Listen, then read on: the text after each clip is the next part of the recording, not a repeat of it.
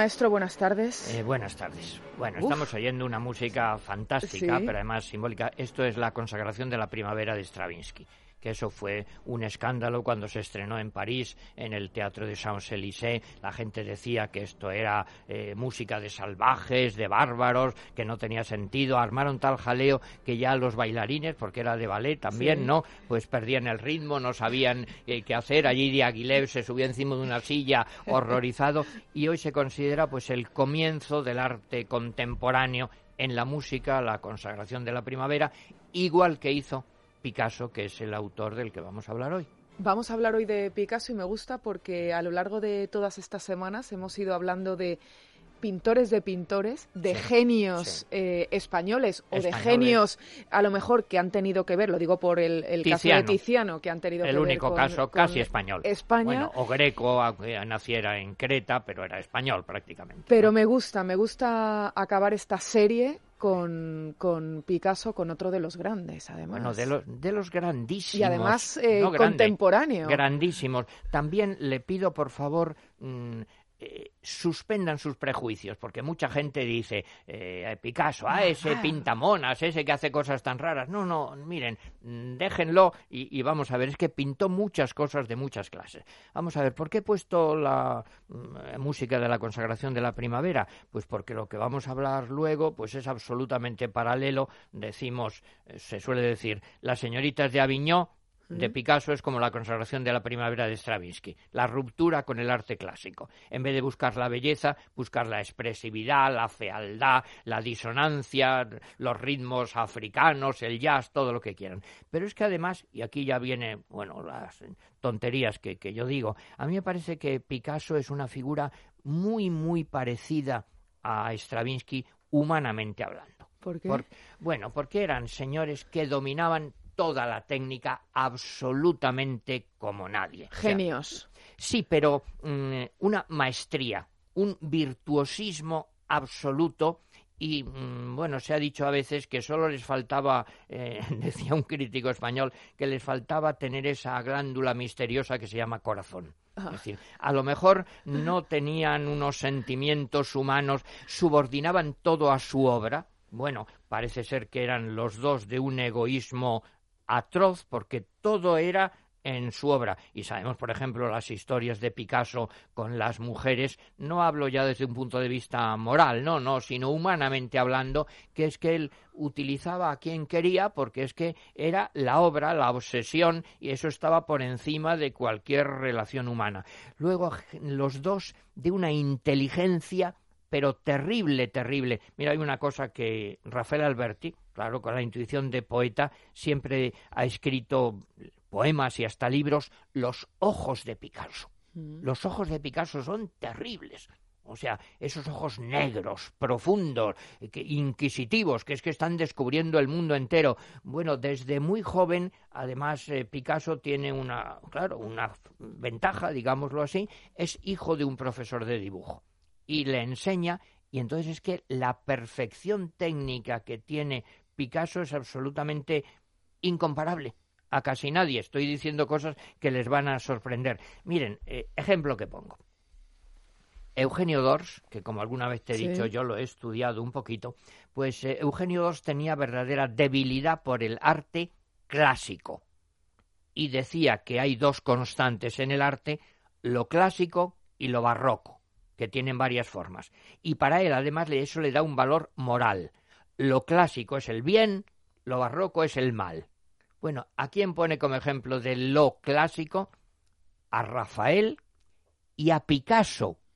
¿Verdad que suena sorprendente? Y dice una cosa, claro, dice Picasso es hoy, estaba hablando, pues, no sé, 1910 aproximadamente, 20, es el único pintor en el mundo que es capaz, fíjate la broma, de coger una hoja de papel y pintar un caballo, ¿Mm? empezando por la pezuña, sin levantar el lápiz del papel y hacerlo perfecto. Bueno, es que tenía un dominio tal, sabemos por ejemplo que de mayor pues estaba con sus amigos, venían los españoles a verlo, ¿no? Y entonces pues tomaban una cerveza y él no podía parar, mientras tomaba la cerveza cogía Una una servilleta. servilleta y ahí pintaba en, en un cuarto de hora 20 toritos. 20 toritos maravillosos, como los toros que están por el cielo de Goya, que es en lo que se inspiraba. Entonces, una facilidad tan extraordinaria. Claro, otra semejanza de Picasso con Stravinsky, las distintas etapas que va rompiendo etapas absolutamente. Claro, cuando la gente dice es que Picasso a mí no me gusta, es que, bueno, claro, pero ¿cuál de Picasso, los Picasso? Eso es, ¿qué Picasso no te gusta? Él, vamos a ver, primero nació en Málaga, luego La Coruña, viene a Madrid, estudia Goya, en el Prado. Hay los cuadernitos de dibujos. Yo tengo algún facsímil maravilloso donde va al Prado a copiar a Goya y a Velázquez, claro. Luego se va a Barcelona. En Barcelona les aconsejo que vayan, todavía se conserva. Bueno, es un poco un pastiche, si ustedes quieren, pero un restaurancito que se llama Els Quatre Gats. Los cuatro gatos, que es donde se reunían los amigos del modernismo Casas, Nonel, que son fantásticos pintores también, ¿eh? Ojo subrayo, Casas, Nonel y Picasso, pues parecidos, digamos, a Toulouse-Lautrec. Luego se va a París y allí, pues, eh, después de va a buscar varias cosas y en eh, hablo de estilos, pues va definiendo estilos sucesivos. Claro, pero estamos hablando de un Picasso todavía muy joven. Sí, claro. Lo digo porque, porque va a París y, y ¿qué puede tener? Pues mm, veintitantos años. Claro. Bueno, y domina la técnica absolutamente, como Stravinsky. Entonces puede ir rompiendo, porque solo el que domina perfectamente una técnica es capaz de romperla sin hacer tonterías, claro. Entonces, ¿qué etapas tiene? Pues dicho así, muy sencillamente, la época azul. No me digan que no les gusta mm. la época azul, por muchos prejuicios que tengan contra Picasso. Esa época azul donde aparecen pues figuras desgarradas, estilo Toulouse-Lautrec, señoras que beben ajenjo, figuras, eh, en fin, bailarinas, el mundo del circo, el mundo de la Celestina, que es tristísimo. Luego la época rosa, que es preciosa la época de los ballets, que es maravillosa. Luego descubre el cubismo, bueno, el reducir la naturaleza, digamos, a formas geométricas, el cubismo analítico, el sintético, la influencia de Cézanne, de Juan Gris, la influencia del arte negro, claro, porque se pone de moda entonces en París y en el mundo entero el mundo, por un lado, el arte negro, las máscaras, por otro, los bailes negros, Josephine Baker, que bailaba desnuda con, un, con una cinturilla de plátanos, el mundo del jazz norteamericano, es decir, frente a un mundo académico, convencional, la ruptura, la fuerza, la vitalidad de lo negro, de lo africano, luego el neoclasicismo, y vuelve a, a, dibujar, a pintar como si fueran, digamos, esculturas clásicas el collage, la época de la Costa Azul, donde ya hay una mezcla de colores maravillosa. Bueno, ¿dónde les recomiendo que vean todo esto? Pues miren, es muy sencillo. Eh, grandes museos que hay. Pues por un lado tenemos el Museo de Málaga, mm. claro, que es reciente, con una donación de sus familiares, hay cosas preciosas. El Museo de Barcelona, que es fundamentalísimo, porque hay mucho, mucho de la primera época de la época azul y de cómo dibujaba, y ahí se ve, digamos, de dónde viene Picasso, las raíces auténticas. Y el Museo Picasso de París, que está en una zona preciosa, cerca de la Plaza de los Bosgos, no sé si lo conoces, y ahí, pues eh, lo bonito es que hay muchos, digamos, recuerdos personales, y Picasso es que era también, tenía ese complejo de Diógenes, si se quiere, pero de un pintor, de guardar todo, de eh, recoger todo porque le iba a servir porque es que con lo que recogía, luego cogía un una, de una bicicleta el manillar y le ponía una cosa y lo convertía en un toro, y hacía una escultura, y hacía vajilla, y hacía cerámica, y hacía de todo. Entonces recoge, pues por ejemplo, mm, etiquetas, mm, postales, mm, también le gustaban mucho los toros, entonces las entradas de toros, también eh, postales eróticas, grabaditos, cuadros, anuncios, de todo, todo le servía para su obra, porque es que además le servía para, o sea que él era absolutamente ponía su vida y su amor y su amistad y su familia y todo al servicio de su obra. Bueno, si queremos decir, pues para eh, ver un poquito dos cuadros simbólicamente de, Picasso o algo así, pues en primer lugar habría que ver, claro, las señoritas de Aviñó.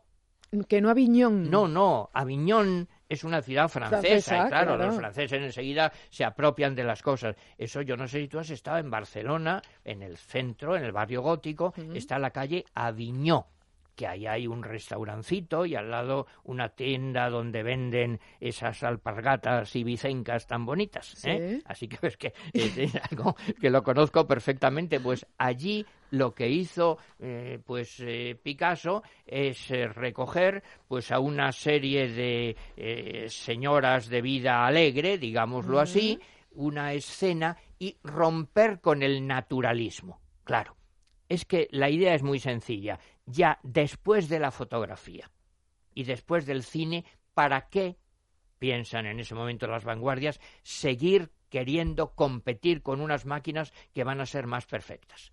Entonces, el arte no como reproducción de la realidad, sino como creación del artista. Y lo que hace es romperla en esquemas, en, tablas, en formas, figuras geométricas, en algo eso, las, a la vez romper la simetría, una señora con dos narices, vista desde un lado, vista desde el otro. ¿Esto no es bonito? Pues sí, ya lo sé que no es bonito, pero esto es como la consagración de la primavera. Esto es romper con todo, digámoslo así. Y luego son obras que se aprecian eh, con el tiempo. Lo digo porque a, lo mejor ahí pues son obras muy cuestionadas en su tiempo, pero que luego ya eh, te das cuenta que son pintores adelantados, como hemos hablado. Es un hito en el arte contemporáneo, por supuesto, es cuando se descubre también una cosa que es el feísmo. Ya el arte no busca solo la belleza, sino una expresividad que puede ser algo en principio desagradable. Hombre, también eh, hay tendríamos que mencionar el Guernica. Bueno, el Guernica, claro, eh, que está ahora en Madrid, que estuvo en Nueva York y que eh, se ha convertido en un símbolo y que hay mil teorías, y en el programa de Federico hemos comentado libros enteros sobre el Guernica, y no se sabe y cada uno intenta llevar el agua a su molino, por supuesto. Parece ser que Picasso ni pensaba en Guernica ni en los bombardeos, la famosa frase de Dalí. Eh, Picasso es comunista, yo tampoco, igual. O sea, que, que él tomaba todo. Hombre, teóricamente estaba cercano al Partido Comunista, pero él pensaba en lo suyo, en lo suyo. Mira, yo me acuerdo que siempre me lo cuento, que a mí Luis Miguel Dominguín me dijo que él quería que volviera Picasso a España y que se lo dijo a Franco no sé si te he contado esa historia. Creo que lo hemos recordado sí, claro. Y entonces Franco dice, el que venga contigo, pues puede pasar. Pero Picasso no se atrevió, claro, preso un poco de su imagen comunista. Picasso vivía como un marqués, naturalmente, en la Costa Azul, la etapa última. Y aquí una cosa que yo menciono siempre porque es un, un fenómeno extraordinario. Hay una película que se llama Le Mystère Picasso, que la dirigió Henri Georges Clouzot. Es el director de Las Diabólicas, por ejemplo, del Salario del Miedo. Y Luis Miguel tenía una idea muy clara. No lo quedaríamos ahora por ver pintar a Tiziano, a Goya, a Leonardo, a Rafael. Bueno, podemos hacerlo con Picasso, pero Picasso no quería que se le viera. Entonces lo que inventaron es un cristal, digamos, yo lo explico muy mal, traslúcido, Picasso está detrás, no se le ve, pero solo se ve cómo van surgiendo las formas de su pincel. Y entonces es algo tan extraordinario porque empieza a pintar la etapa última de la Costa Azul, empieza a pintar un paisajito y es maravilloso y es como la época azul dibujado estupendamente. Y luego empieza a añadirle colores y está muy bien, pero bueno, y luego empieza a añadirle colores frenéticos y ya casi no te gusta y luego los rompe en esquemas, en cubos, en cosas y ya la gente casi en el cine me acuerdo gritando como niños, no, no, déjalo, porque pintaba no un cuadro, sino mm, cinco, seis, ocho cuadros uno encima del otro. Es decir, una vitalidad absoluta, una capacidad de trasladarnos muchas cosas, también en Guernica, pues el horror, el horror, Dios sabe de qué. Si es del bombardeo de Guernica, si es de la guerra en general, si es de la crueldad. Ahora también muchos dicen que va unido a sus experiencias biográficas, al recuerdo de su madre. da igual. Eso en definitiva es la anécdota. Es un tipo de cuadro también, se ha dicho que es un póster, que no es un cuadro, porque no tiene perspectiva, no tiene, matices, son, claro, como, planchas de colores, pero eso también es influencia del arte egipcio, naturalmente, y eso también se da en el modernismo de Viena. Es decir, es que el arte contemporáneo ha roto con muchas cosas y a la vez bebe de toda la inmensa tradición del arte de todas las épocas. Entonces Picasso ha sido pues uno nos caiga simpático o antipático, nos guste más o menos una etapa o la otra, lo que, perdónenme, les aseguro, dibuja al nivel de los más grandes, pinta al nivel de los más grandes. Y si no les gusta una época de Picasso, pues eh, elijan otra, porque es que tiene para todos los gustos. Hay una frase que se le atribuye a, Picasso y es que eh, dice, cuando era pequeño, mi madre me decía, si eres soldado, llegarás a general. Si eres cura, llegarás a papa. Dice, y yo quería ser pintor y he llegado a ser Picasso. Sí, claro. Bueno, desde luego no tenía ninguna humildad en absoluto, porque sabía que era el mundo entero dentro de su cabeza y de sus manos.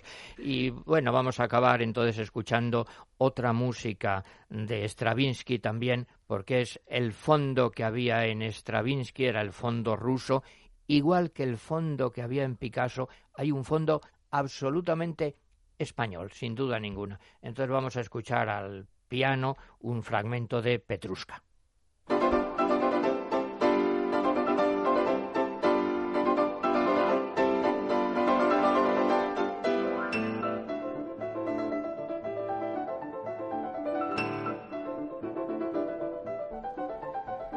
Amoros, ha sido un placer compartir estas semanas de verano con usted por eh, gracias por habernos acercado. placer es mío, Tantos grandes, eh, tantos grandes españoles, tantos genios, tantos ilustres. Que es que tenemos una historia de la que enorgullecernos en pintura, en música, en arquitectura, en literatura, por supuesto.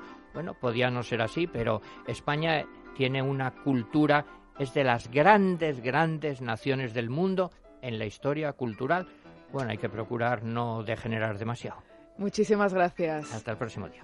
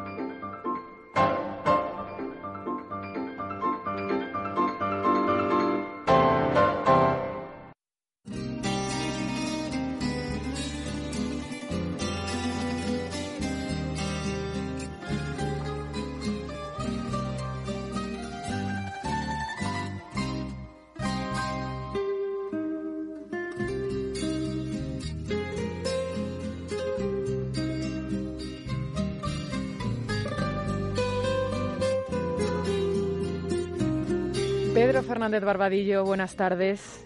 Muy buenas tardes, Nieves. Que me gusta a mí este viaje que emprendemos todas las semanas contigo, descubriendo esas ciudades extranjeras que tienen huella español, ciudades en las que la presencia de España ha sido muy importante y lo fue en el pasado, lo es en el presente y seguro que en el futuro lo seguirá siendo.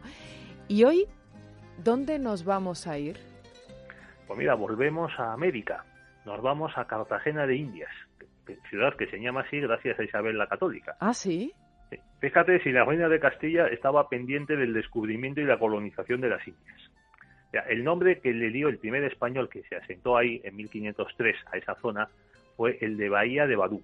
Doña Isabel y el navegante Juan de la Cosa le renombraron como Bahía de Cartagena por la similitud con la de la Cartagena española, un puerto de aguas, de aguas profundas, protegido frente a tormentas y fácil de defender. Y luego la ciudad ya se fundó en 1533. Entiendo entonces que por eso enseguida se convirtió en un punto importante para la navegación. Así, así fue. Estaba junto a Portobelo, en Panamá, y era uno de los puertos de salida a España de los tesoros del Perú.